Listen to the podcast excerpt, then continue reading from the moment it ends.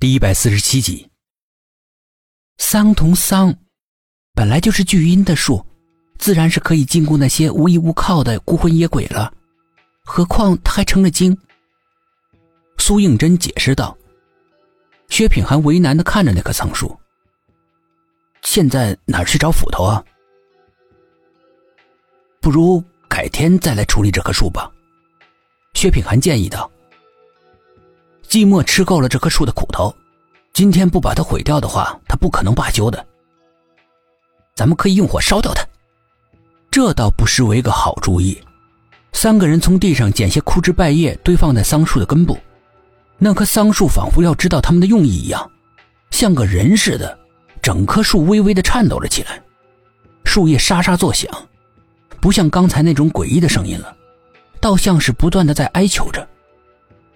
苏应真停止了捡树叶，变得犹豫了起来。寂寞见他于心不忍的样子，生怕他改变主意。对敌人的仁慈就是对自己的伤害，真真，千万不要心慈手软。不一会儿，堆在桑树根部的枯枝树叶都快成一座小山了。寂寞把苏应真拉得远远的，看着薛品涵点火。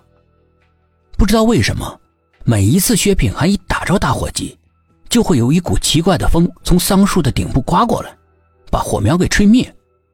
季寞和他紧张的面面相觑，知道不对劲，回头看苏应真，他也是惊惧万分的样子。这风，桑树自己弄出来的？季寞小心翼翼的问，他既想知道真相，又害怕真相。苏应真严肃的点点头，头微微偏着。像是在侧耳倾听的什么。过了很久，放了他吧，我听见他在哭。他现在忏悔晚了。寂寞余恨未消的说：“真真，寂寞说的有道理，你让开，我再试试。”薛品涵把身子背了过来，挡住从树上吹过来的风，重新点火。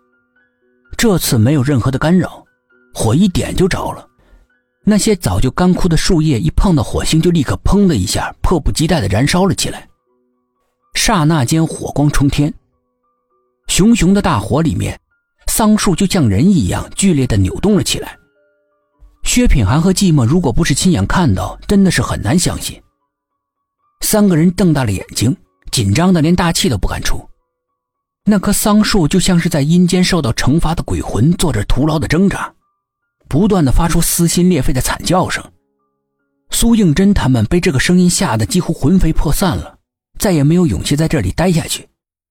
三个人也不敢再看下去了，跌跌撞撞的向树林外跑。桑树燃烧时产生的浓浓的黑烟，很快就占领了树林里面的每个空间，就像是幽灵一样无处不在。整个树林里烟雾缭绕，宛如鬼城，不由得让人害怕。他们在不知不觉之中加快了脚步。不知道什么时候，苏应真突然发现自己的手和薛品涵的手分开了，他的手还留有薛品涵的体温，但是人却没了踪影。族长，寂寞。苏应真试着喊了几声，没有人回答，他的心猛地一沉，不安的感觉像龙卷风一样卷过来，他惊恐万分。陡然发现，季末、薛品涵都不见了，只剩下他一个人站在墨一样的黑暗里，茫然无助。他在树林里面来回的跑着，族长，季末。可是黑漆漆的树林里能见度太低了，只能看到眼前的事物，根本看不到他们两个的影子。找了很久，苏应真一无所获。他无助的蹲下来。把头埋在膝盖里，心里怎么也想不明白究竟是怎么回事不过一眨眼的功夫，两个人怎么会都不见了呢？四周一片寂静，苏应真听到了自己的心跳砰砰砰的，孤独而慌张。然而他没来由的感到一阵心悸，感觉到一种巨大的危险正在向他缓缓的、无声的靠了过来。他猛地抬起头。不知道什么时候天变好了，乌云散去了，月亮清冷的光从树顶洒了进来，整个树林的光线亮了很多，但是也变得更加诡秘虚幻。眼前不知道什么时候出现了一个人，苏应真的视线立刻被这个骤然出现的神秘人完全吸引住了。